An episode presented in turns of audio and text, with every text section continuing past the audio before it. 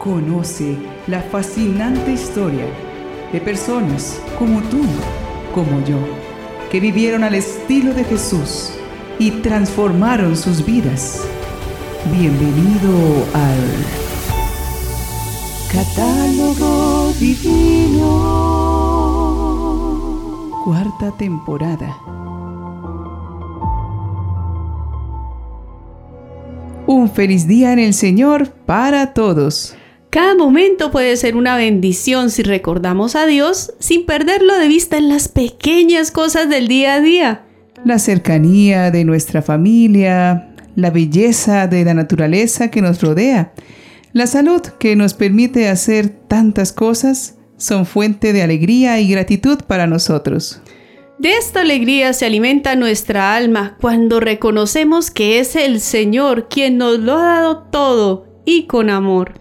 Esa gratitud maravillosa nos ayuda a ser santos, porque nos ayuda a descubrir que dependemos en todo de Dios, y ello nos hace humildes y sentirnos amados de manera incondicional.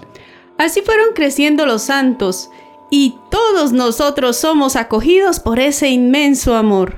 Demos paso a conocer los nombres de los santos que en este día nos ayudarán a agradecer a Dios por tantas bendiciones que nos da. En este 22 de enero los santos venerados por nuestra iglesia son San Vicente, diácono y mártir, San Valerio o Valero, obispo, San Gaudencio, obispo, San Anastasio, monje y mártir, San Bernardo, obispo, Santo Domingo de Sora, abad. Santos Francisco Gil de Frederick y Mateo Alonso de Lesiniana, presbíteros religiosos y mártires. San Vicente Palotti, presbítero. Beata María Mancini, viuda y religiosa. Beato Antonio de la Chiesa, presbítero religioso. Beato Guillermo Pattenson, presbítero y mártir. Beato Guillermo José Caminade, presbítero. Beata Laura Vicuña, virgen. Beato José Nacimbene, presbítero.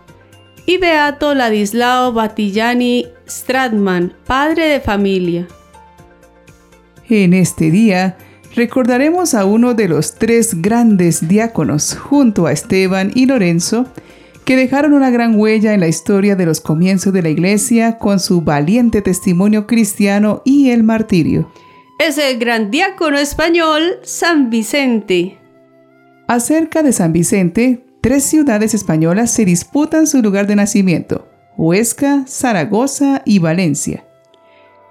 Vicente provenía de una familia renombrada políticamente, pues su padre era cónsul romano en Huesca. Su mamá se llamaba Enola y era originaria de Huesca.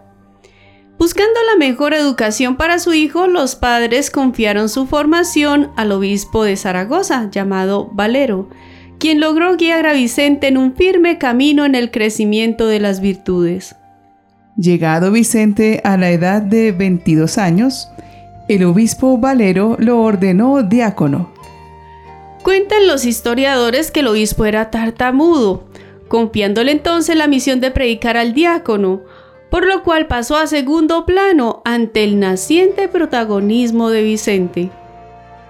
El ministerio diaconal de Vicente se desarrolló durante una época pacífica para la iglesia, pues en el año 270 el emperador Aurelio restableció la unidad del imperio y Diocleciano en el año 284 le dio una nueva organización que favorecía la expansión misionera. Así se pudo cimentar el cristianismo en las regiones ya más evangelizadas y celebrar el concilio de Elvira en el año 300. Luego vino la cruel persecución por parte de los emperadores romanos reinantes, Diocleciano y Maximiano, quienes habían jurado exterminar la religión cristiana.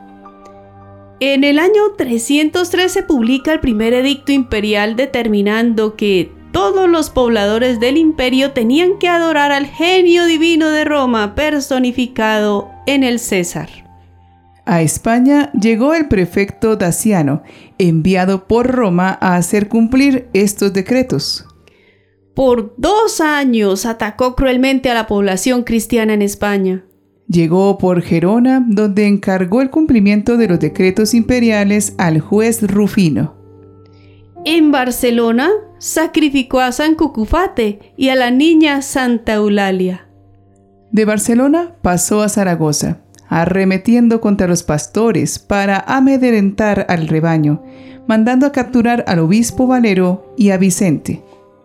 No quiso ejecutarlos inmediatamente porque se decía, si no empiezo por quebrantar sus fuerzas con abrumadores trabajos, estoy seguro de mi derrota. En el largo trayecto hasta Valencia, les hizo cargar pesadas cadenas, pasando hambre y sed, y también sometidos a malos tratos de los soldados. Antes de entrar en la ciudad, la tropa pasó la noche en una posada, donde Vicente fue dejado atado a una columna atada en el patio, que hoy es venerada por los fieles en la parroquia de Santa Mónica. Cuando finalmente llegaron, encerraron a los prisioneros en una celda oscura, sin alimentos, por varios días.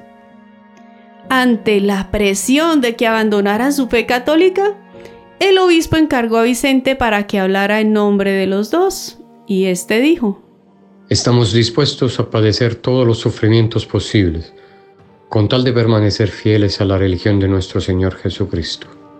El prefecto Daciano esperaba que ya estuvieran debilitados lo suficiente para poder dominarlos, y al mandarlos a llevar a su presencia, se admiró que estuvieran alegres, sanos y robustos.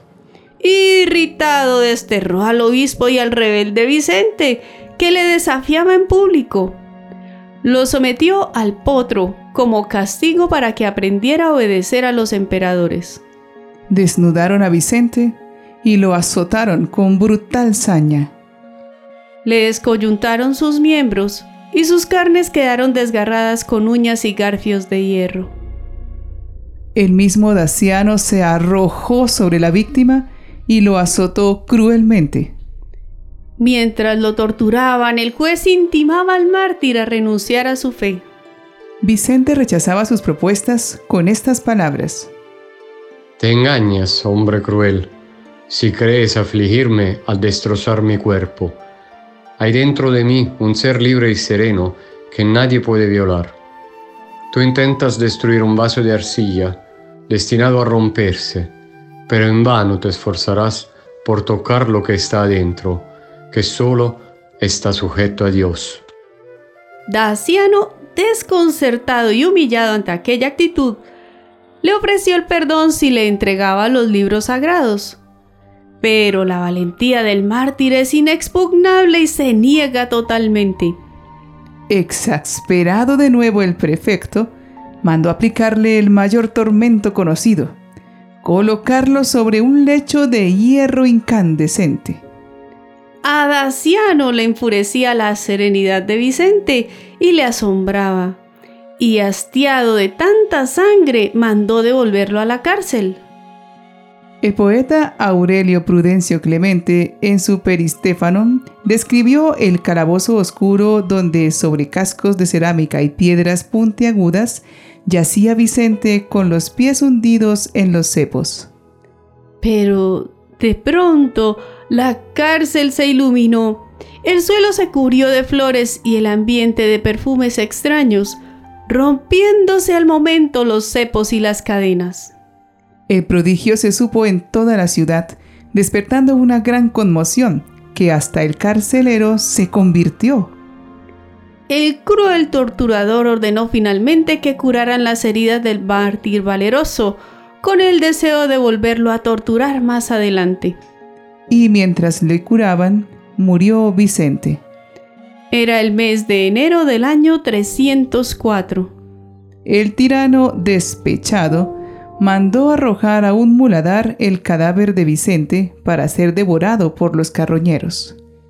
Un cuervo lo defendió de los buitres y de las fieras. En el lugar donde fue tirado está la parroquia de San Vicente, mártir de Valencia. Más adelante Daciano ordenó mutilar el cuerpo y arrojarlo al mar. Metidos sus restos en un odre, fueron lanzados al mar, atados con una rueda de molino de donde le viene el sobrenombre de la roda. Dicen que las olas más piadosas lo devolvieron a la playa de Cullera donde lo recogió una cristiana llamada Ionisia, lo enterró y los fieles cristianos comenzaron a venerarlo. El relato de su martirio, leído en las iglesias, despertó la admiración universal.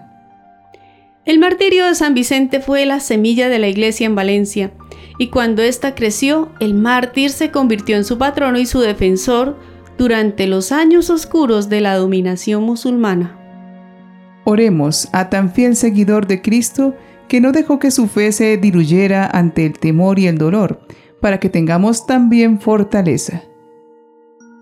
Dios Todopoderoso y Eterno, derrama sobre nosotros tu Espíritu, para que nuestros corazones se abracen en el amor intenso que ayudó a San Vicente a superar los tormentos. Por nuestro Señor Jesucristo. Amén.